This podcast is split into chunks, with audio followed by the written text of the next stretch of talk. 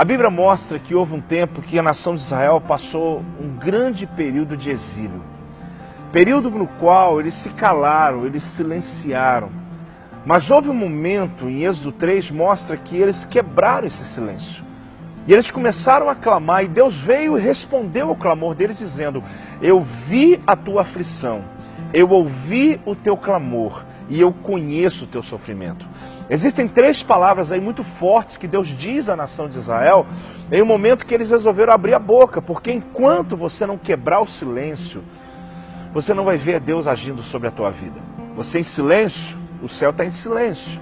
Mas quando você clama, o céu se movimenta a teu favor. O céu se movimenta a teu respeito.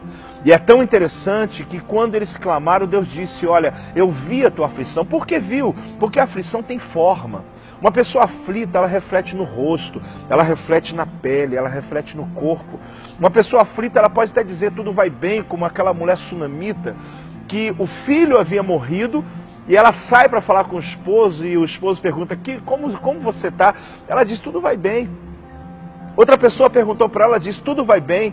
Mas quando ela chega diante do profeta, o profeta logo percebeu que havia uma aflição, porque a aflição ela tem forma. Se você manter a tua aflição sem quebrar o teu silêncio, sem, sem falar, sem clamar, você vai ter dores no teu corpo, você vai, vai ter reflexo no teu reflexo no teu rosto de uma aflição. Rompa esse limite.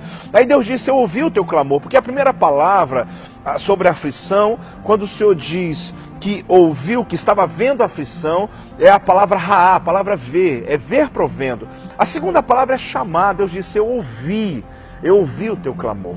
Porque o clamor é a voz da aflição.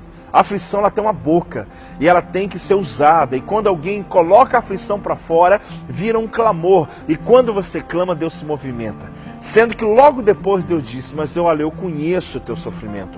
A palavra aí é Adá, é a palavra que fala sobre intimidade. Deus está dizendo: Olha, eu conheço o que você está vivendo. Eu me torno íntimo do teu sofrimento com você e eu vou lhe abençoar. O que eu quero dizer a você é que se você tomar tudo o que você tem vivido, o sofrimento que você tem vivido e você quebrar esse silêncio, você expor com uma oração genuína, verdadeira, você vai romper um limite hoje e você vai vencer hoje e Deus vai lhe dar vitória diante de todas as coisas.